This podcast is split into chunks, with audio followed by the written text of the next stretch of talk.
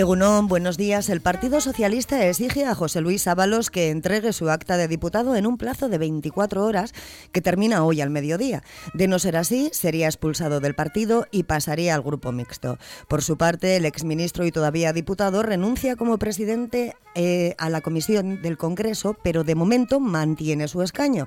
El PSOE propone crear una comisión en el Congreso que investigue la compra de mascarillas durante la pandemia, pero de todas las administraciones públicas del Estado solo las del caso Coldo. Y por su parte, el Partido Popular exige también la dimisión de Ábalos y propone una comisión de investigación, pero en el Senado, donde tiene mayoría. Conclusión, no hay dinero para las pensiones. Es martes 27 de febrero y aquí da comienzo Cafetería. Recibe el saludo de Ander Vilariño al control técnico y de quien te habla, Marian Cañivano, en nombre de todo el equipo. Hablaremos hoy en la tertulia ciudadana de las 120 acciones que se incluyen en el plan de legislatura de Sestao, de las primeras seis lonjas de Ortuella que van a conseguir permiso de habitabilidad, de la adaptación de 82 paradas de autobús en Guecho para mejorar su visibilidad y de la sentencia del Tribunal Supremo que permite a los pensionistas mutualistas revisar sus declaraciones. Pero antes la previsión del tiempo para las próximas 48 horas de la mano de Euskalmet, Egusquiña y Turrió, Egunon. Egunon, durante la mañana lloverá de forma persistente y abundante. Además, el viento del noroeste soplará con fuerza, con rachas muy fuertes. No obstante, por la tarde esta situación poco a poco se irá tranquilizando. Las lluvias empezarán a remitir y amainará un poco el viento. En cuanto a la temperatura, seguiremos con valores invernales. Las máximas no superarán los 10-11 grados. Por tanto, de momento durante la mañana estaremos en pleno temporal de lluvia y hasta la tarde las lluvias no empezarán a remitir. El miércoles seguiremos con lluvia, pero las lluvias serán mucho más esporádicas y dispersas en cuanto a cantidades, nada que ver con la situación que estamos viviendo hoy. Las precipitaciones serán mucho más escasas. Eso sí, seguiremos con abundante nubosidad, eh, predominará el viento de componente norte y las temperaturas diurnas subirán un par de grados.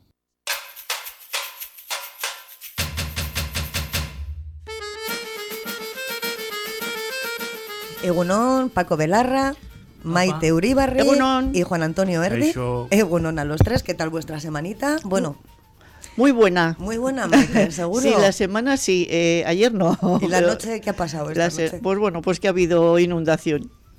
En la casa que se llevó el tejado el otro día eh, se ha se han inundado. En la calle Federico Martínez, de Repélega.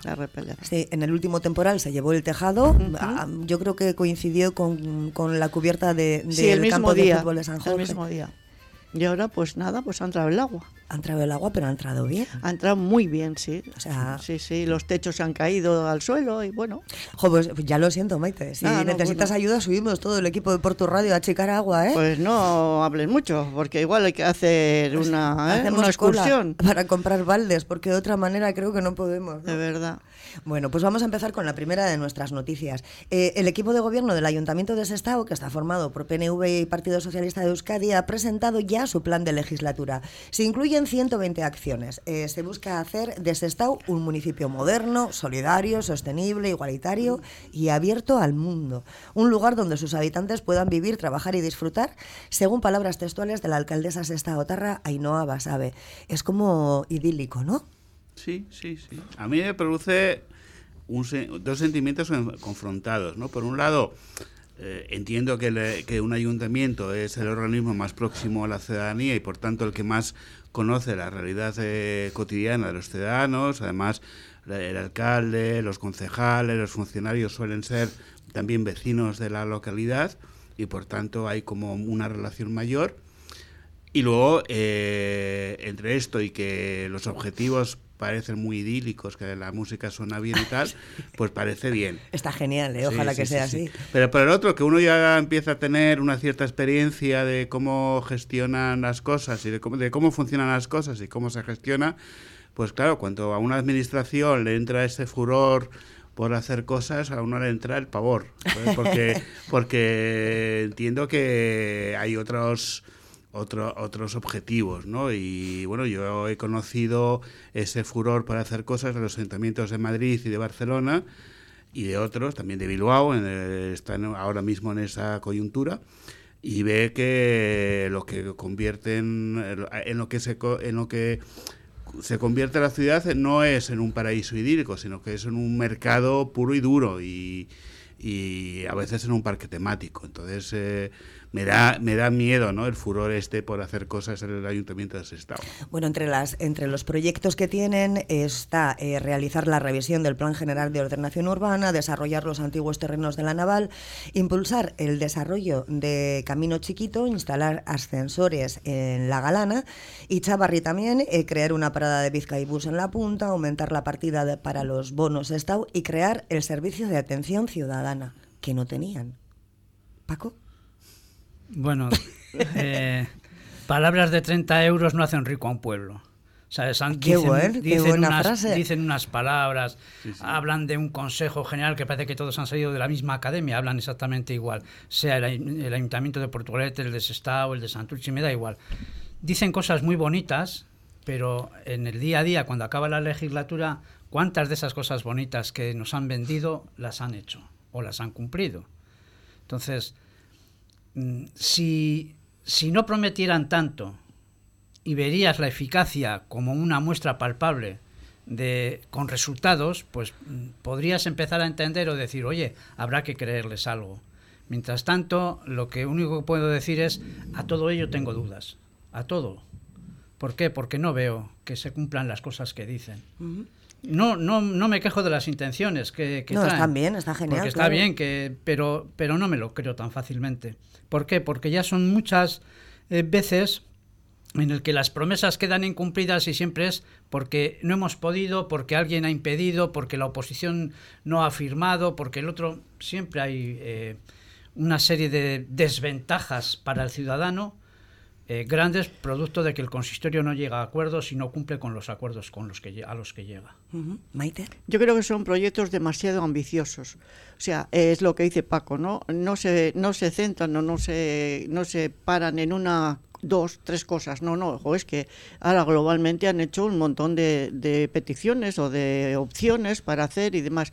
Y yo también estoy un poco de acuerdo que ofrecen, ofrecen, pero luego ahí se queda todo en agua de borraja. 120 acciones en cuatro años, eh, no sé cuántas áreas tiene un ayuntamiento, seis, siete urbanismo, vivienda, esto. Sí. No sé, tampoco parece. Luego de todas las a tres cosas al año por cada departamento. Empiezas a, empiezas a ver, cada departamento tiene subdepartamentos, luego tiene eh, los ayudantes de los departamentos, los amigos de los ayudantes de la, la Chica, de verdad, yo es que al final no sé cuántos departamentos en realidad hay. Bueno, que las concejalías. Sí, pues las concejalías tienen, ya te digo, sub, sub, sub, sub. O sea que al final y, y, al final siempre se echa la culpa al de al lado. No hemos podido porque fulanito no ha dado paso a... Y es así. No, y luego además hay, hay, otra, hay otra cosa que creo que es importante, ¿no? que subrayemos, y es que en estos momentos hay un proyecto que no se circunscribe a cada municipio, sino que es, es global, ¿no? Mm. Y, y, se está reconstruyendo. Hace años que se está reformulando la zona de Gran Bilbao y con objetivos pues que son convertirnos en una zona de, de servicios, de turismo, ya lo ya es descarado, ya en Santurce con por ejemplo, con sus proyectos megalómanos y tal, pues están eh, todo está lo, lo, están haciendo en función a que venga gente, ¿no? A Santurce, que es la, la, zona más bonita parece ser del mundo, ¿no? Hombre, es muy bonito, Santurce, bueno, no fastidies. bueno, Portugalete también. Bueno, ¿eh? tiene su aquel. Bueno, pero, pero vamos, que pero que todo lo, lo, están pensando pues para hacer eh, pisos de lujo y grandes estructuras de cara al turismo, de, de cara al turismo. Y yo pienso que esto se encuadra en un proyecto de lo que se está convirtiendo el Gran Bilbao. ¿No? Y, que ya, ya os digo, es algo que antes ya ha pasado en otras zonas, ¿no? Ha pasado en San Sebastián, por hablar de, de la comunidad autónoma vasca, y ha pasado en Barcelona, y ha pasado en Madrid con, otras, eh, otros aspectos, ¿no? Entonces a mí me da que, que lo que se está lo que está pasando es que es una es un cambio de paradigma de lo que es eh, la zona del Gran Bilbao, pero no pensando en los ciudadanos, sino pensando en otros intereses. Eso está claro. Pero vamos, eso estaba callado. Qué listos somos. ¿eh? No, pero de verdad es que eh, yo también, en cuanto a lo que habéis dicho vosotros de, la preparación de pisos y demás y entorno, yo creo que también, por ejemplo, eh, pienso que en Santurci también la gastronomía está tirando mucho para la gente de, que viene de fuera. ¿No? O sea, eh, lo tienen como referencia de gastronomía, de pues eso, de asadores, de todo de toda esta infraestructura. Aunque en Bilbao, como dices tú también, porque están eh, anunciando pues los pinchos que hacen, los no sé qué, los no sé cuántos, pero yo creo que también va por el estómago, fíjate. Sí, pero a mí lo que me, me, me molesta en gran medida a ver, a mí no me molesta que haya turismo. Yo he sido viajero, he sido turista en otros sitios, vale, pues eh, me parece bien que la gente venga, pero desde el momento en que tú la gestión de un ayuntamiento te la planteas solo en función del turismo, me parece a mí que algo está fallando. Porque lo que, lo, que tiene que ser el eje central de, una acción de un ayuntamiento es eh, el bienestar de la propia ciudadanía. Y luego, si viene gente, pues mejor. Cuanto más eh, seamos, más reiremos. Pero ahora solo están pensando en que venga más turismo, que vengan a Bilbao, tal, se hace el Guggenheim para traer eh, turismo, eh, se montan bares para que vengan turismo. Y, y mientras tanto los precios suben, los alquileres están imposibles y nadie ya puede vivir en Bilbao. Ya. Entonces están viniendo aquí. Y entonces, bueno, hay, hay, algo que, que, a mí me chirría, ¿no? Y para mí el gran modelo negativo es lo que ha pasado en Barcelona donde ya la propia población de Barcelona no puede vivir en Barcelona, se están marchando mucha gente, y todo es de cara al, turista. Entonces han hecho una ciudad muy bonita, que es espectacular y tal, pero es, es, un, es un parque temático. Es una ciudad de cartón, de cartón piedra. Y para, que, para deleite de los turistas, que se lo pasan genial. Y, hombre, yo no creo que sea eh, este el objetivo de de Bilbao y de Gran Bilbao en general, sí, pero se le acerca bastante. Paco, un último comentario de este tema. La pérdida de la población. Mm. Eso es un hecho real. Tú puedes convertirte en ciudad dormitorio, eh, te pueden empezar a sobrar pisos porque eh, vas perdiendo población, eh, no hay nacimientos, producto de que es casi un imposible para la juventud el acceder a la vivienda pero vamos a tener eh, pueblos maravillosos. Vacíos, pero maravillosos. bueno, pues, pues nos vamos a quedar con el pueblo vacío. Mira, donde no se van a quedar vacíos van a ser en Ortuella, porque se va a permitir eh, convertir lonjas de zonas no comerciales en viviendas y para ello pues han comenzado ya los trámites necesarios en el ayuntamiento para darles la licencia a las primeras seis lonjas que se van a convertir eh, en vivienda en régimen, en régimen jurídico de VPT, vivienda de protección tasada. Se trata de una nueva medida que va a permitir construir, reformar y habitar estos espacios con su correspondiente cédula de habitabilidad, eh, siempre que cumplan los requisitos que se exigen en la ordenanza municipal. ¿Esto puede ser una solución para el problema de vivienda? ¿O vamos a crear de verdad ciudades dormitorio? Pues si no tenemos negocios, pues todos a dormir.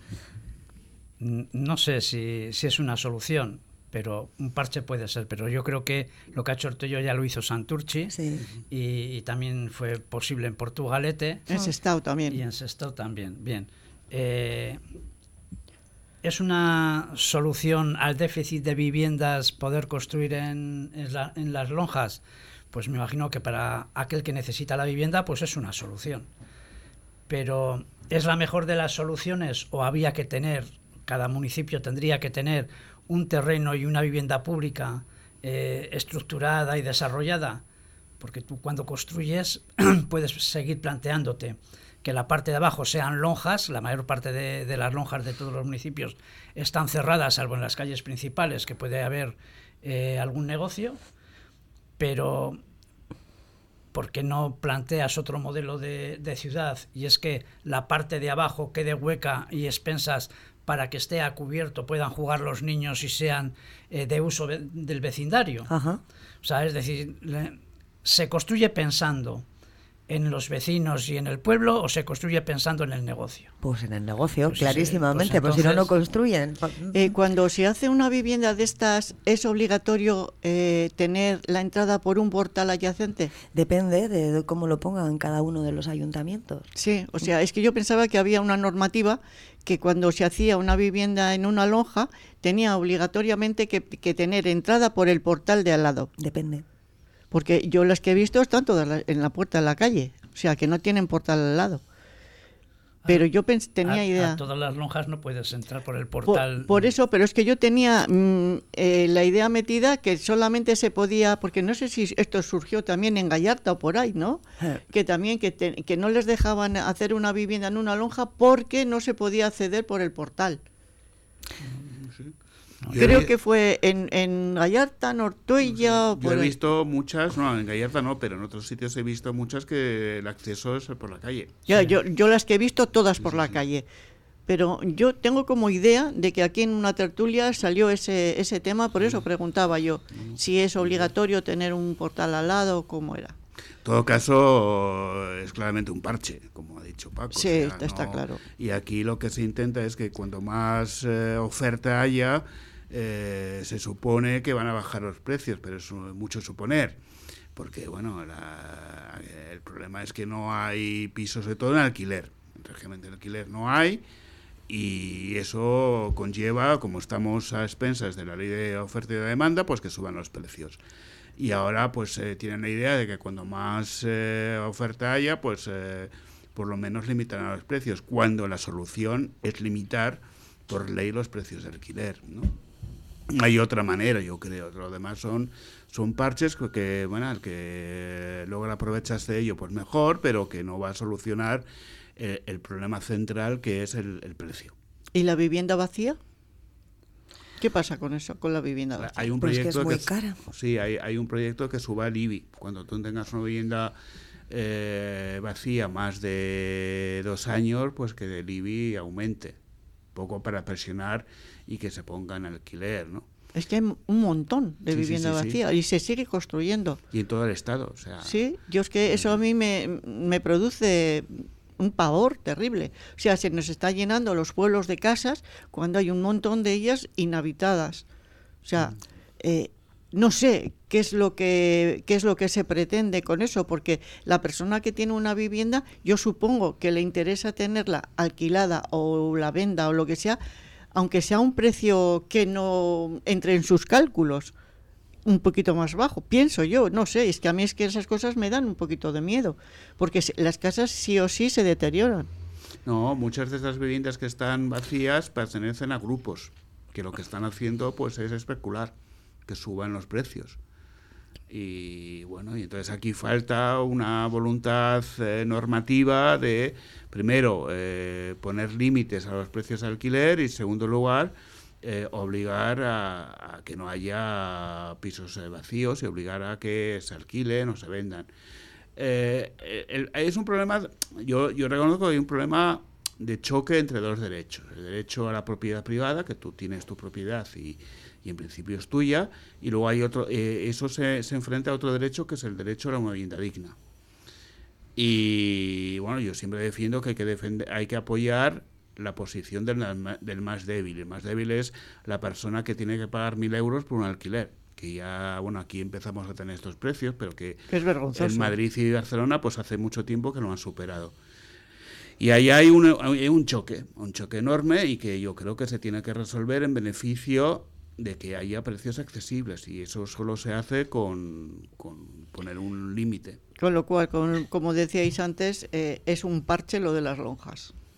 Un parche, un parche más, uno más. Bueno, se, se, están haciendo mucho. Lo que comentabas antes eh, del tema de la entrada por los portales de Ortuella Gallarta. En Ortuella había habido un problema con, con unos vecinos que estaban haciendo una vivienda en una lonja y se les exigía eh, entrada por el portal. Entonces se quejaron los vecinos porque les iban a destrozar el portal y al final, pues bueno, no la han tenido que hacer. Quizás era eso a lo que te referías. Sí, eso es lo que sí. Yo creo que eso lo, lo tuvimos alguna vez encima de la mesa. Sí, lo tuvimos como tema. Es que me estaba sonando el rum rum cuando lo estabas diciendo.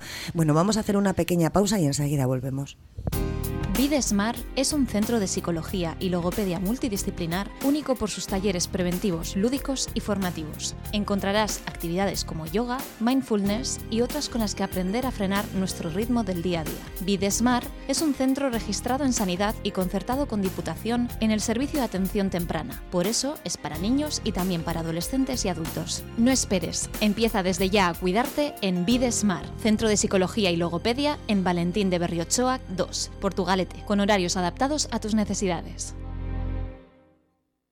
Bichiac, siempre presentes en las fiestas más entrañables. Especialistas en detalles de carnaval y todos los complementos. Hacemos los detalles para bodas, comuniones, bautizos y estamos en tus despedidas de soltero y soltera, cotillones, cumpleaños y todas tus fiestas. Además, chapelas, guerricos y trajes regionales. En Poeta 10 Gaviño 2 Portugalete, Bichiac, te vestimos con una sonrisa. Lencería Nereides es tu mejor aliado te sentirás realmente cómoda y encontrarás lo que estás buscando. Lencería Nereides. Todo en Avenida Ávaro 16 de Portugalete. Para ti, mujer.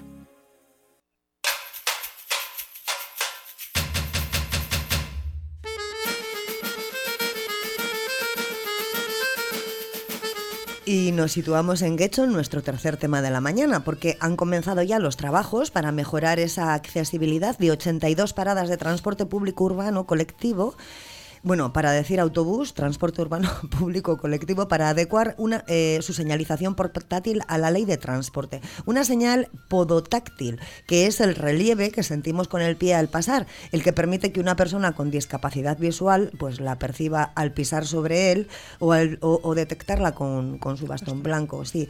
Eh, van a ser 82 paradas, tres meses de plazo de ejecución y una inversión de 25.000 euros. Paco. Bueno, me imagino que para las personas que tienen dificultades, pues puede ser eh, un punto de partida para saber que, ha llegado o que está cercano al, punto que, de referencia que buscaría, que es coger para coger el autobús o lo que sea. Pero no, o sea, se me escapa, no, no tengo eh, una fórmula para encontrar con la cantidad de métodos que ya han puesto en marcha, eh, es como decir, bueno, pues eh, durante X años hay uno y ahora de unos años volvemos a cambiar y ponemos otros. Cuando ya se habían acostumbrado a un método, ¿no? A las bolitas redondas o al callejón de... Entonces, bueno, pues han cambiado, pues ellos seguro que quien lo hace, lo hace porque tendrá algunas referencias más que las que puedo tener yo. Maite. Bueno, yo entiendo que algo tienen que hacer para esta gente que, pues eso, que tiene baja visibilidad pero estoy bastante de acuerdo con Paco, o sea, es que van cambiando las cosas, pasa como con educación, ¿no? Hoy viene no sé qué te cambian los libros, mañana es otra cosa. Y que sea para bien, para mejorar lo ya existente, bueno, pues puede ser, puede ser, pero ahí está para demostrar las cosas, porque claro, toda esta gente que estaba acostumbrada, o sea, que no ve en realidad, que estaba acostumbrada a unas cosas, es eh, vuelta a empezar otra vez desde el principio, de, vuelta a empezar desde lo mismo. Pero bueno, siempre que sea para mejorar, pues adelante con la música. Juan Antonio. Sí, no, a mí me pasa lo mismo. No, no tengo así idea de la cuestión técnica, ¿no? Si va a ser mejor o peor y tal. A mí me parece bien que, que se introduzcan todas las medidas posibles para facilitar la vida de todos los ciudadanos y de aquellos que tengan, pues en este caso, una carencia, ¿no? Eh, en principio la noticia me parece positiva. Pero luego, pues eso, que se va cambiando, pues sí, eh, seguramente debe ser un incordio de que cada cinco años te cambien un sistema, pero bueno, esperemos que sea para mejor. Pues a mí me ha llamado muchísimo la atención que hay 82 paradas de autobús en Quecho. O sea, me parecen una barbaridad de paradas. 82. es, que es muy extenso, de hecho. Es, un municipio.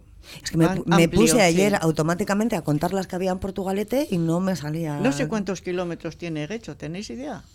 No, ahora mismo no, pero mira, lo que sí te puedo decir es que como desde la zona de la Galea hasta Romo es Guecho. Ah, claro. Claro, sí, un poquito más allá, incluso. incluso un poco más allí, bien. Entonces, pero luego además, eh, desde el puente colgante hasta la parte de Santa María de, de Guecho, es Guecho también. Es decir, que, es enorme. es, muy, es, un territorio muy amplio. sí. Es que son 82 paradas que el nombre se las trae. Me va a poner las gafas para volver a leerlo. Transporte público urbano colectivo. O sea, una parada de autobús normal. Normal, y corriente. Normal y corriente. Pero luego, aparte, estarán también las paradas. Bueno, utilizan las mismas paradas los, los autobuses escolares, ¿no? ¿no? No tienen paradas especiales. Son muchas, son 82 paradas. Hay pueblos de Vizcaya como Sopuerta que todavía que los autobuses pasan cada dos, tres horas. Sí, sí. ¿Cada dos horas pasa? Cada dos horas. como pierdas uno ya has perdido el día. Mejor que hagas el trámite al día siguiente, porque... Y si, hablamos de Carranza... Y si hablamos de Carranza, vamos. Si estás metidos en aquellos pueblos, es verdad. Telita, telita. Mm. Es una de las cosas que se quejan, pues que es calidad de vida porque te vas a vivir allí y es calidad de vida, naturaleza, etcétera, etcétera, pero que vamos, que te comen los lobos, ¿eh? como no tengas un coche. Sí, pero fíjate tú la, cantidad de, kilómetros que tiene, porque ya no, no, hablamos de metros, hablamos de kilómetros, lo que tiene Gecho que es lo que comentabais, ¿no? de, 82 de lado a lado y de, y de este a oeste, o sea. Bueno, pues vamos a pasar al tema que yo creo que es el tema estrella del día, a ver si hemos entendido o no hemos entendido lo que ha pasado con esa sentencia del Tribunal Supremo que da la razón y reconoce el derecho de muchos pensionistas que cotizaron en las antiguas mutuas laborales a recuperar parte de esas cuotas declaradas en la tributación al IRPF entre el 1 de enero del 1967 y el 31 de diciembre de 1978. En nuestro caso, la Hacienda Foral dispone ya de los datos necesarios para que más de ciento, casi 160.000 pensionistas vizcaínos con cotizaciones anteriores al 79 pues puedan ver reflejadas en sus declaraciones la reducción. Uf, la agencia tributaria se va a partir las narices, ¿no? Pero qué cosas pasan, ¿no? Es que te pones a pensar 1967. Sí. Y lo hacemos en el 2024. Y la cantidad de gente, o sea, que no es que digas, es que, joder, se me ha, se me ha traspapelado dos o Y la cantidad de gente que ya no está y no puede reclamar. Efectivamente. Efectivamente. El, que no está no reclama. Claro, claro. Eso es evidente. Para el bolsillo. Claro. Yo creo que al, haber llegado yo, yo, lo voy a contar desde la óptica de que el sindicato nos avisó. El sindicato nos ha avisado y nos, nos, nos da una información. Ante la gran cantidad de personas que han demandado que se les revisen eh, las declaraciones eh, y los porcentajes, etcétera, etcétera, el propio, la, propia administración del gobierno vasco ha, emitido una resolución y es que ellos mismos se van a encargar en las, en las próximas en la próxima declaración de eh, venir con un apéndice y un informe de cómo se te ha revisado a ti la tuya y qué porcentaje te pertenece y qué cantidad te pertenece a ser revisada. Si estás de acuerdo, aceptas y si no, pues sigues con, la demanda. ¿Por qué? Porque no, en lugar de resolver una tras otra, es mejor hacer un bloque revisado. y el bloque revisado significa hacer todas en conjunto. Al que le toque, le toca y eh, al que crea que le toque y, no le no le ha llegado esa revisión, pues dirá, oye, no, yo sigo con la mía porque a mí no me la han revisado. Sí, bueno, lo que se hace siempre. Eso Lo que pasa que, que, bueno... Creo que han tomado una buena decisión ahí. Sí, ¿verdad? Sí, sí, De hecho, hay un número de teléfono que han habilitado, el 946125500, 946125500, para quien quiera llamar y para obtener información que la pueda tener y a través de también de, la web eh, foral también pueden también pueden hacerlo. Han habilitado un formulario para que bueno pues para que sea más sencillo pero esto es sencillo. A ver no no es no es tan sencillo. Tienes que meterte en la página web mirar eh, desde qué año a qué año toca tus declaraciones desde qué año estás si estabas antes del 78 y habías cotizado. Eh, estás en derecho de revisión y el, sindicato, cada uno en el que esté, imagino, pues eh, lo que han hecho es iniciar ese proceso. ¿Por qué? Porque hay cincuenta y tantas mil demandas, ya se ha hecho de una manera masiva, etcétera, etcétera. Y ellos, pues bueno, todos los sindicatos tienen su equipo jurídico que lo, te lo facilita. Pero, pero si estás jubilado, no sueles estar ya afiliado a un sindicato. Bueno, yo en mi caso sí. Claro, claro, pero no es lo más habitual. Yo me jubilo, me olvido de los sindicatos. sí, pero, pero, hay muchos sindicatos que tienen, digamos, su sección de jubilados. Ah, sí. Ah, sí, eso yo no lo sabía. Sí. Sí, ¿eh? Sí, bueno, de, de hecho yo estoy en esa sección. o sea que... Que... Pues entonces sí, damos fe de que existen. ¿eh, sí, no, pensaba yo que no, no, que una vez de que, de que se jubilaban, sí, pues por ejemplo, tú, tú, cuando estás en activo, pues eh, tienes una cuota y asignada una serie de, trabajos no obligatorios, pero de trabajos dentro del sindicato, ¿no? Y cuando ya estás jubilado, la cuota merma, pues no sé si son 6 euros o 5 euros o 12, no me acuerdo ahora exactamente lo que es. Y, eh, pues por ejemplo, para las peleas eh, que hay ahora de los derechos para que la jubilación suba a, a, un salario más digno del que hay, etcétera, etcétera, que hay dos variables, hay pues eh, los jubilados también se organizan y continúan, ¿no? Algunos. Ya. Es minoritario, pero hay mujeres que son unas campeonas que hacen muchísimo más que nosotros y están jubiladas. O sea. Y tenemos a Andrea Uña que hace, vamos, lo indecible porque suban las pensiones. Juan Antonio. No, bueno, a mí sobre el tema pues me falta el conocimiento jurídico como para entender el tema, ¿no?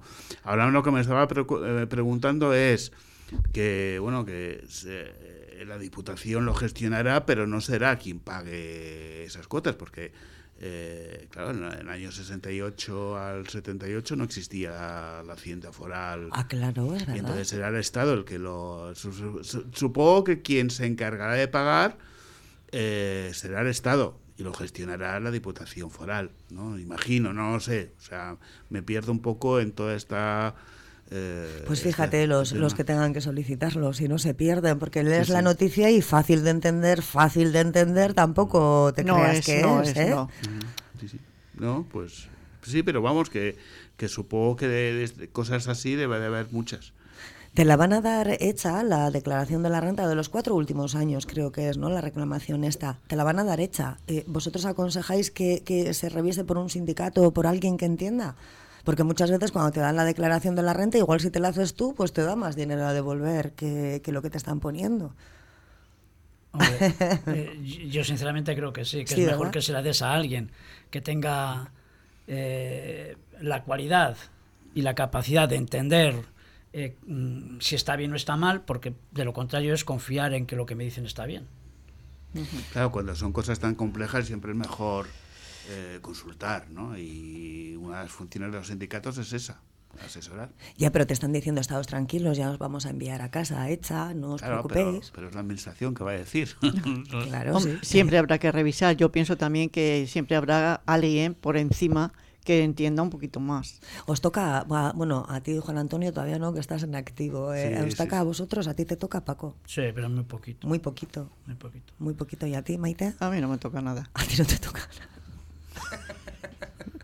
A mí nunca me toca nada. Como que no te ha tocado achicar agua esta noche, que te Bueno, no, no, más, más achica mi hijo. Yo ahí he estado solamente de apoyo moral.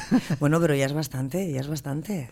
Ya, bueno. Pues a ver si nos toca algo, ¿no? Porque, a ver, lo que es impresionante es que todas estas cosas se vayan eh, haciendo grandes, las bolas, grande, grande, y luego pasa pues como con las tarjetas, eh, no me acuerdo cómo se llama, Withing, que, que de repente hay demandas que son colectivas, ¿y por qué nadie hace caso desde un principio?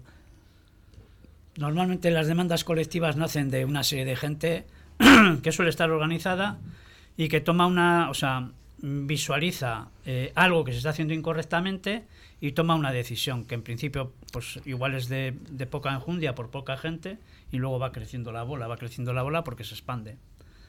Pero bueno, es casi siempre ha sido así. Ninguna demanda nace de manera colectiva y abrumadora. Nace en el poco a poco. Bueno, nosotros poco a poco, poco a poco, pues a ver si conseguimos que nos devuelvan, porque realmente si nos devolviesen todo lo que nos han cobrado de forma indebida, no tendríamos quizás mucho problema para llegar, por lo menos a final de este mes, que nos quedan dos días, ¿no? Nos da la sensación que pagamos absolutamente por todo y luego si es ilegal ya nos dirán dentro de 50 años. Yo siempre digo que sales a la calle, eh, respiras y dices, 50 euros. Llegará, a poner una pinza en la nariz de Maite. De verdad, es que, de verdad, es que es increíble, es verdad que pagas por todo absolutamente por todo. Y yo, yo pienso y muchas veces me pregunto, ¿todo el mundo paga por todo? Porque ya no lo sé si solo somos los, los más pobres de los de más abajo, los que más pagamos por todo. ¿Qué opinas, Juan Antonio? Sí, hombre, hay, hay aspectos que, se, que resultan sospechosos. ¿no? Ahora estaba leyendo estos días no sé si, creo que lo he leído en Twitter, ¿no? que alguien comentaba a raíz de este tema de Gorga García y mm. todo este tema de corruptelas, pues claro, eh, alguien comentaba ¿no? que estos señores se estaban dedicando a hacer ingresos sin justificar en, bancos de, cuantías muy altas y sin embargo cualquiera de nosotros eh, ingresamos 2.000 euros en nuestra cuenta eh, bancaria y nos, nos van a pedir un justificante de dónde viene ese dinero. O sea, no es tan fácil. Entonces, eh, ¿cómo es posible que esta gente haya movido 200.000 euros tranquilamente, bueno, o, aparentemente con toda tranquilidad, y a nosotros nos miran con lupa, ¿no? Entonces hay toda una serie de cosas que resultan así a buenas y primeras pues bastante sospechosas, ¿no? Muy sospechosas. ¿Y qué, qué, podríamos hacer para que cambiasen las cosas? ¿O no se puede hacer nada? Simplemente quejarnos cuando sepamos que hay algo que está mal hecho. Hombre, una, una sociedad organizada es eh, seguramente una sociedad más libre y, más y, y, en la que se controla más este, este, estos temas. ¿no? La realidad es que nos hemos desmovilizado por una serie de razones y, y al desmovilizarse se ha perdido la posibilidad de crear eh, medidas sociales para, para, dar fin con estas actitudes. Pero siempre tiene que haber un cabezón, ¿no? Que, por ejemplo, vaya a Hacienda y le diga, no, esto no es así, a mí me pertenece más. Y le digan, no, no, señor, aquí las leyes son las leyes y a usted le pertenece eso. Y yo me pongo cabezona y digo, pues no me da la gana. Y, y después de unos años, porque que ir al Tribunal Supremo no es de un mm. día ni de dos. ya, pero tú puedes ser muy cabezona que como no tengas capital para enfrentarte a todo un aparato jurídico, eh, tu cabezonería acaba donde acaba tu capacidad de enfrentamiento económico. el enfrentamiento es económico, en primer lugar. Luego, eh, en segundo lugar, puede que te asista la razón. Pero el enjambre de leyes que hay alrededor de una misma decisión es tan enorme que puede durar muchos años cualquier proceso judicial contra el Estado o, en fin, ese tipo de cosas que son muy difíciles. El, asunto es cuando la demanda no es de un cabezón, sino que esa persona o su cabezonería ha hecho que se expanda y eh, contenga un volumen de demandas numéricamente muy amplia. Entonces, el, Estado o la, estructura oportuna lo que decide es, bueno, vamos a revisar esto y vamos a ver eh, cómo podemos solventar algo que es un problema que nos está creciendo entre las manos esa, es la cuestión. Pero ha pasado lo mismo con las cláusulas suelo, ha pasado lo mismo con los gastos de notaría en, en, la compra de una vivienda, ha pasado lo mismo con las tarjetas revolving, que no me salía antes el nombre. Pasa siempre igual. Ya, pero mira, un sistema que mm, dice que hay que intervenir en todo el tejido de la estructura social, menos en el económico, es una estructura que está llamada a ser la corrupción perpetua en el camino. Pues ahí era donde yo quería llegar. Y en esa, en esa corrupción, corrupción perpetua en el camino, en el que tú dices, toda la sociedad tiene que estar estructurada. Si tú vas a tener un gasto de 6.000 euros, vas al banco y dices, necesito sacar 6.000 euros, te dicen, venga usted mañana y explíqueme por qué los va a sacar. Sí, sí, le tienes que hacer una redacción, como en el colegio. ¿eh? Sin embargo, cuando los, las, las fortunas y, la, y, el gran capital se mueve con la libertad eh, tan opaca, en el que el banco es demandado y paga multas eh, multimillonarias por lavado del dinero de la droga, por lavado de dinero de las armas, por lavado de dinero del tráfico de influencias, por eh, esquilmación y de, de, las, de las constructoras. Es decir, todo aquello que mueve volúmenes de dinero tal, ahí no se puede intervenir.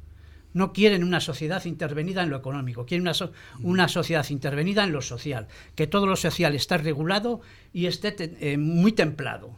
Por ejemplo, ayer ocurrió un suceso en Ortuella que es eh, impresionante verlo, impresionante. Yo fui a Correos a Ortuella ayer y enfrente de Correos está lo que hay es el ayuntamiento provisional. ¿Por qué? Porque el, antiguo de abajo, tal, tal, bueno, el ayuntamiento.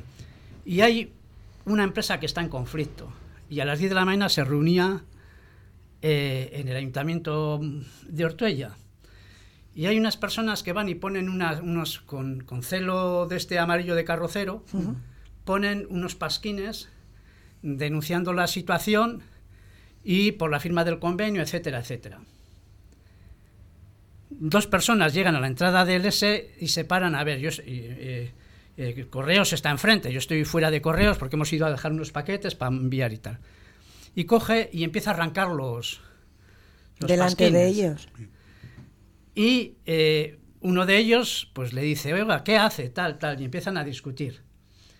Y le dice, si sería la señora de la limpieza la que lo está quitando, pues oye, es una trabajadora que está cumpliendo con su trabajo, tal, tal. Y le dice, pero usted es una funcionaria. ¿Cómo e-? no había, o sea, ella, ella entraba a trabajar, me imagino, o estaba por allí, lo que sea, y se monta un pequeño follón. Entonces le dice, devuélvame los pasquines que son míos, y los vuelve a pegar. Entonces ellos acaban su trabajo y se van. Luego, si ya no están, y se, los quitas, pero se los quitó allí al morro de, de ellos. Y entonces, ¿qué es lo que sucedió? Pues que en, el rato que, nosotros salimos de, de, correos y fuimos al bar de arriba, pues el murmullo ya había, porque hubo, se gritó en la ya calle, había visto, sí. ya había tal y cual. Y entonces yo ahí es donde nos enteramos que ella era una funcionaria y bueno, yo y otro chico que estaba allí era funcionaria. ¿Cómo es que una persona que está viendo un cartel que tiene la sigla del sindicato y que es un problema laboral, eh, le dice, la contestación es que le debió de dar es, ya tenéis, ya os hemos puesto por el pueblo lugares donde poner carteles. Ya os hemos puesto. el otro se montó en cólera, claro. No extraña. interesa. quiero decir, cuando, cuando intentan regular la vida y la estructura de la sociedad hasta decirte dónde tienes que poner los carteles, eh, dices, bueno, la intervención de los poderes del Estado en la estructura social. Pero en la económica no. Ah. no. ¿por qué no? Juan Antonio. ¿Quién mete mano ahí? Sí, sí, ahora me estaba acordando de en esto de la resistencia y tal, el gran ejemplo que fue Rosa Parks, ¿no? que fue aquella señora negra que se negó a... Que en, Alabama los autobuses tenían una zona para blancos y una zona para, negros. Las señoras se sientan en un asiento para blancos y le, y le quisieron quitar del asiento. Y ella se negó. Claro, esta señora no fue un gesto individual esta señora, bueno, fue un gesto individual porque lo hizo ella y su nombre ha pasado a la historia por eso. Pero tenía, era una acción colectiva. Sí, pero en la Para reivindicar. Sí, y estaba todo pensado y tenía toda una serie de, de, gente a su alrededor de la lucha de los derechos civiles y abogados eh, y tal a favor, porque sabía que iba a producir un, un, problema. Y son gestos como estos, que son al mismo tiempo individuales y colectivos, los que logran que las cosas cambien. Ahora es inimaginable que volvamos a, ver ese tipo de autobuses divididos, ¿no? Aunque el racismo sigue. Pero vamos, que yo creo que la cabezonería de una persona logra eh, luego organizar a gente, ¿no? Y entonces eso es lo que hace que las cosas cambien y que estos temas económicos, y como dice Paco, en los temas económicos donde no está, no hay un control eh, real porque sirve para lo que sirve, pues eh, es, cuando se producen los cambios, ¿no? Cuando la gente se organiza de este modo. Bueno, pues eh, todo lo que le pide... ¿Algo más que No, no, no, que digo que eso es muy difícil de cambiar. Bueno, hay una sentencia del Tribunal Supremo y tienen que devolver dinero. Ojalá. Pues que, sea todo, que sea todo el que, el que lo que lo exija o que tenga opción a ello, que lo reciba. Sí, que tenga derecho más bien, ¿no? Porque ya no es una exigencia, ya es una realidad. me pues pertenece y me lo tienes que devolver. Sí o sí, efectivamente. Bueno, pues que cuando se lo mande la Diputación, también si tienen oportunidad, que se lo revise a alguien que sepa de números, de muchos números, que eso es para saber de muchos números. Eh, Paco Belarra, Maite Uribarri y Juan Antonio Erdi, es que ricasco por haber venido un martes más. Nos vemos la semana que viene. Agur. En Fast Copy lo nuestro es la papelería y la copistería, además de la impresión 3D personalizada. Por eso llevamos ofreciéndote nuestros servicios desde 2013 en Portugalete, Peñota, junto al Colegio Santa María, en la calle Hermanos de la Instrucción Cristiana 4. Fast Copy en Portugalete, Peñota. Digan lo que digan, ahora es el momento perfecto para comenzar con Inmobiliaria Tarraque. No buscamos tu piso, buscamos tu hogar. Encuéntranos en www.tarraque.es, en la Avenida Libertador Simón Bolívar, junto a su calde, o en el 946 046 911. Recuerda, Inmobiliaria Tarraque. No buscamos tu piso, buscamos tu hogar. Ya puedes cambiar con Crisben de Leyoa las ventanas de tu vivienda a precios sin competencia y con el mejor plan de financiación que puedas imaginar, a tu medida. Y todo sin renunciar a la excelencia térmica y acústica de los materiales empleados. Porque Crisvent dispone de todos los certificados de calidad con el mejor servicio de instalación del mercado. Crisvent está en la avenida Sabino Arana 86 bajo de Leyoa y en reformascrisvent.com. Crisvent, ventanas que hacen hogar. Bar Restaurante Mendy Berría. Abrimos a las 9 para ofrecerte el mejor café con nuestros mejores pinchos. Disponemos de menú del día, raciones, comidas concertadas y para llevar con la calidad de siempre. Disfruta del auténtico pulpo gallego en nuestra terraza privada. Mendy Berría, en María Díaz de Aro 3, junto al puente colgante, en Portugalete. Hace unos días el Ayuntamiento de Sestao pedía la colaboración ciudadana para poder identificar a quienes tiran residuos en puntos no habilitados, después de haber tenido que retirar eh, más de 8 toneladas de basura de las escombreras ilegales que se tienen localizadas en el municipio. Rosa del Palacio, concejala de Servicios Públicos, Egunón. Egunón. ¿Qué es lo que está pasando en Sestao con las escombreras ilegales? Pues la verdad es que no sabemos muy bien lo que está pasando. Lo que sí sabemos es que hay gente que se dedica a tirar los residuos en zonas marginales del pueblo, en los extrarradios del pueblo. Eso sí lo tenemos detectado eh, y es una pena porque eso mm, hace que el pueblo esté degradado, que tenga una sensación de suciedad, de abandono y no es así. Eh, el tema es eh, tenemos detectados diferentes puntos dentro del municipio, como es eh, la zona de Irbar Zaharra, por ejemplo, el Parque Empresarial de Sestao Bay, Simón Drogas, las Marismas de Galindo, eh, en la zona de Cosco y Carrefour también se han detectado zonas de escombreras, y el por qué no lo sabemos. claramente sin civismo por parte de algunos y algunas ciudadanas que, no sé, no, no, llegamos a entenderlo muy bien, pues que no respetan las reglas de juego, las reglas democráticas, porque desde luego hay sitios donde pueden depositar esos escombros eh, eh, y, nos beneficiaría a todos, porque el impacto del medio ambiente ya no solo es estético, para el medio ambiente es tremendo, porque por ejemplo en las marismas de Galindo pues eh, dejan los escombros entre las plantas, o sea, parece como que quieren camuflar, camuflar. un poquito el delito, porque al fin y al cabo es un delito contra la naturaleza y contra todos los ciudadanos y ciudadanas de este pueblo que quieren un sestao limpio, un sestado, eh, un sestado ordenado y vivir con calidad de vida. Igual eh, no somos muy conscientes como consumidores cuando contratamos una obra, pues la obra de la cocina, del cuarto de baño, cualquier tipo de, de obra en nuestras viviendas, siempre nos queremos ahorrar dinero, o sea, a nadie le gusta pagar más por lo que se puede pagar menos. Pero sí es verdad que en determinadas ocasiones sucede esto. Yo pago menos por mi obra, pero no he solicitado mi contenedor, no he solicitado mis permisos, mis permisos de obra, o bueno, no me lo han solicitado la persona que me va a hacer los trabajos. Entonces, ¿qué es lo que pasa? Pues que al final no estos, eh, todo lo que sobra pues de escombro no acaba yendo a un garbigune o a una escombrera legal sino que quien nos hace la obra lo tira en cualquier parte. Tenemos que ser conscientes de que, de que lo que nosotros hacemos por ahorrarnos un poquito puede estar contribuyendo a, acabar con nuestro planeta. Estamos con el tema de, los residuos orgánicos, eh, estamos eh, reciclando, pero es que actos como este, 8 toneladas de basura. Sí, creemos que han pasado de las 10 toneladas de basura.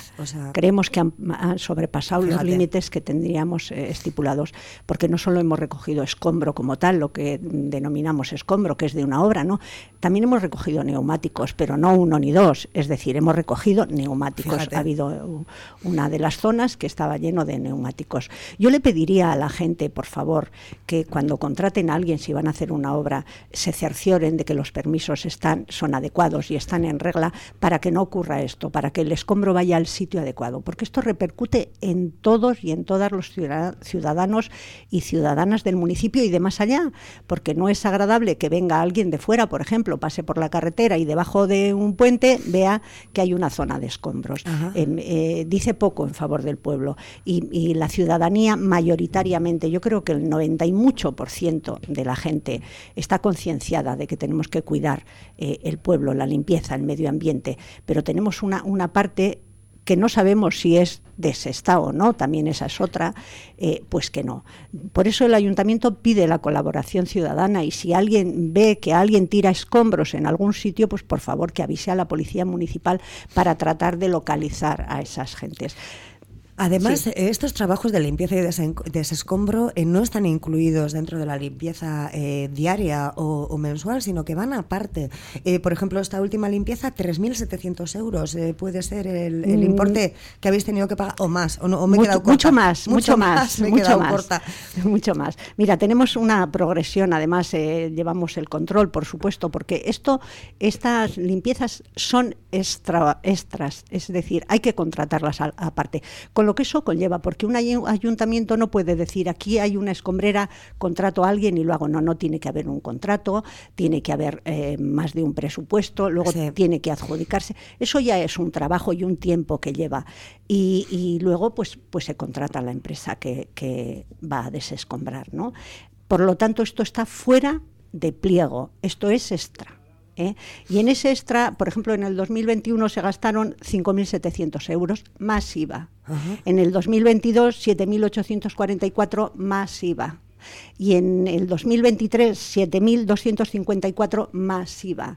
Este año mm, eh, el presupuesto, lo que la empresa nos había presupuestado era unos 3.700 euros, pero es que nos hemos ido, porque eh, son más de 10 toneladas las que se han recogido. Este año estamos hablando del 2024. 2024. Pues acabamos de empezar el año. Acabamos de empezar el año. Entonces, ese dinero, que no piensen que lo paga el ayuntamiento, ese dinero lo pagan todos y todas las ciudadanas de ese estado. Igual que cuando tiene que haber un extra porque o, una avería en las escaleras mecánicas porque alguien las apaga porque el ruido le molesta o que mete un clavo. Esos son dineritos de todos y de todas los habitantes, de todos y todas las ciudadanas de ese estado. Por lo tanto, mm, cuidemos un poco estas cosas que además no nos cuestan. Esto es muy fácil de, hacer. Eh, tengo una obra en casa, mm, por la persona que se está encargando de la obra tendrá los permisos necesarios para llevar el escombro pues al garbigune o la escombrera legal que, que corresponda, y eso es muy fácil. De todas las maneras, el llamamiento no solamente a los estadotarras, porque yo creo que de los municipios de alrededor también os van y os depositan los escombros en estas zonas que parece que se han convertido ya pues en los puntos donde no sé dónde dejarlo, vamos allí y lo dejamos debajo del puente. Yo, yo creo que sí, eh, yo opino como tú, porque eh, eh, efectivamente los depositan en ese estado, pero yo creo que les está siendo muy fácil a los municipios de alrededor, por ejemplo, voy a poner el caso de Portu, que es una maravilla. tenemos la nuestra propia, eso es, pero bueno, Portu tiene mm, eh, poco terreno, mm, por decirlo así, como Sestao. Sestao tiene más polígonos industriales, más zona donde lo puedan dejar. Y yo creo que hay gente que según pasa ya tiene localizados los puntos donde dice, pues aquí, o he visto o me parece que aquí no me ven que deposito estos residuos y que lo deja. Yo pienso también como tú que no son los ciudadanos. Que igual la, persona que está contratando las obras no es consciente, pues bueno, pues hay que preocuparse un poquito a ver de dónde van los residuos y preguntar a, quien te está haciendo la obra a ver qué hace con esos con esos escombros. Habéis pedido la colaboración ciudadana, pero eh, ¿alguna otra forma de poder acabar con esto? Porque es que lo acabáis de limpiar y, y al día siguiente, ¿qué es lo que os ha pasado, Rosa? Pues al día siguiente, esto es muy curioso porque eh, decimos, ya está todo el municipio recogido, la empresa nos envía las fotos, todo perfecto. Y de repente, día siguiente, digo, de terminar la limpieza, nos llegan unas fotos eh, de alguien que ha tirado cinco sacos grandes que pensábamos que eran escombros y vamos y resulta que son, creemos que de alguna residencia o algún sitio así, porque son sábanas, son cosas que, que además no tienen mucho peso. Cinco sacos enormes. Bueno, pues mm, me parece que de Sestao no son, porque en Sestao tenemos dos residencias muy localizadas creemos que son de residencia, igual son de un hospital o no lo sé. El caso es que al día siguiente ya teníamos en una zona escombros que son sábanas, que no pesan, pero si ver la foto es impactante, porque mm, dices, bueno, es que no, no hay por dónde cogerlo. Y, y en cuanto a qué se puede hacer, pues yo creo que es la ciudadanía, ¿eh?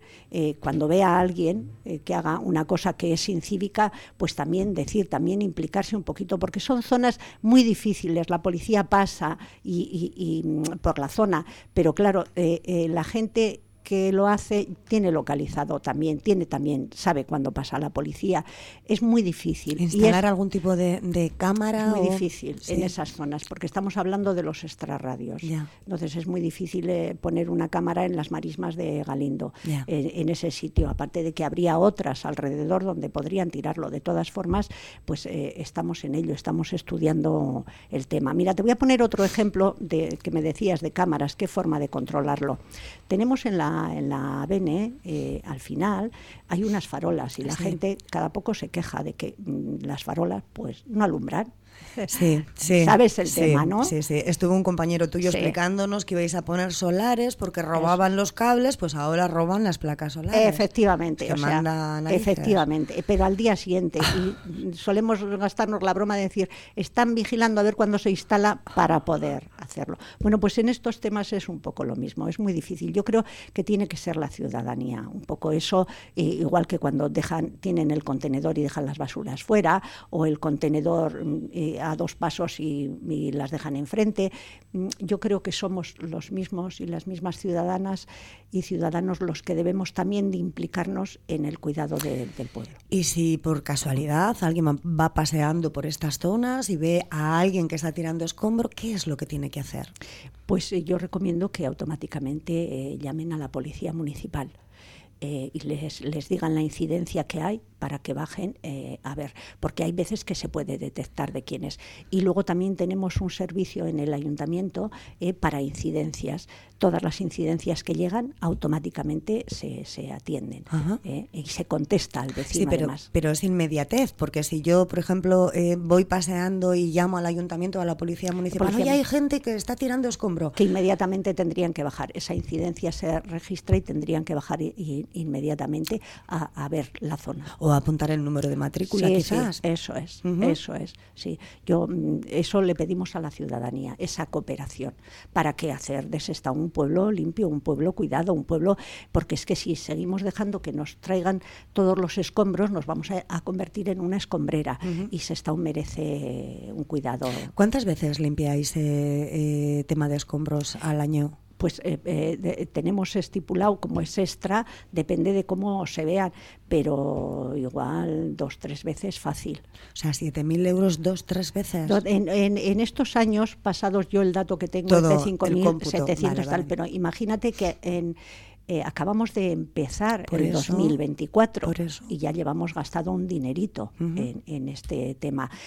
pues yo no quiero pensar de aquí a tres meses. Si al día siguiente ya teníamos sacos, ya tenemos escombro, sea lo que sea, escombro, pues imagínate en tres meses.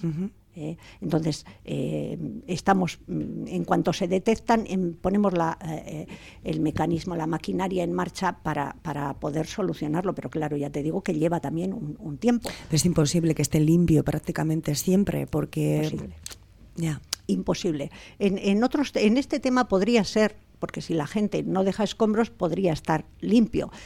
pero en temas de limpieza ya sabes que terminas ahora mismo de limpiar y ya tienes que volver a empezar. Eh, es un continuo. Pero en este tema es mucho más fácil porque estamos hablando de que la gente tira escombros. ¿eh? Entonces, si no los tiran, estaría limpio. Sí, si no los tirasen, eh, estaríamos todos felices como perdices. Las perdices también estarían muy contentas porque no estarían andando entre basura. Por ejemplo. Pues en Rosa del Palacio, concejala de Servicios Públicos del Ayuntamiento de Santurchi, lo tenemos que dejar aquí. Del Ayuntamiento de Sestao. Uy, perdón, discúlpame, de Sestao. Lo tenemos que dejar aquí. Lo bueno, seguro que en Santurchi también tienen sus escombreras propias. O sea, yo creo que ese es un problema común de todos los municipios y de, y de que no hacemos las cosas como ciudadanos como lo tenemos que hacer. No cuesta nada sacar un permiso, bueno, sí cuesta, tienes que pagar el permiso, lógicamente. Compensa. Pero compensa bastante y sobre todo compensa al planeta, ¿no? Que así pues vamos a intentar cuidarlo, que luego se nos llena la boca diciendo que somos muy ecologistas, pero de vez en cuando nos falla un poco estas cositas. Rosa del Palacio, concejala de Servicios Públicos del Ayuntamiento de Sestao, muchísimas gracias por haber venido. Muchas gracias a ti. Agur. Agur. հնարավոր։ Ա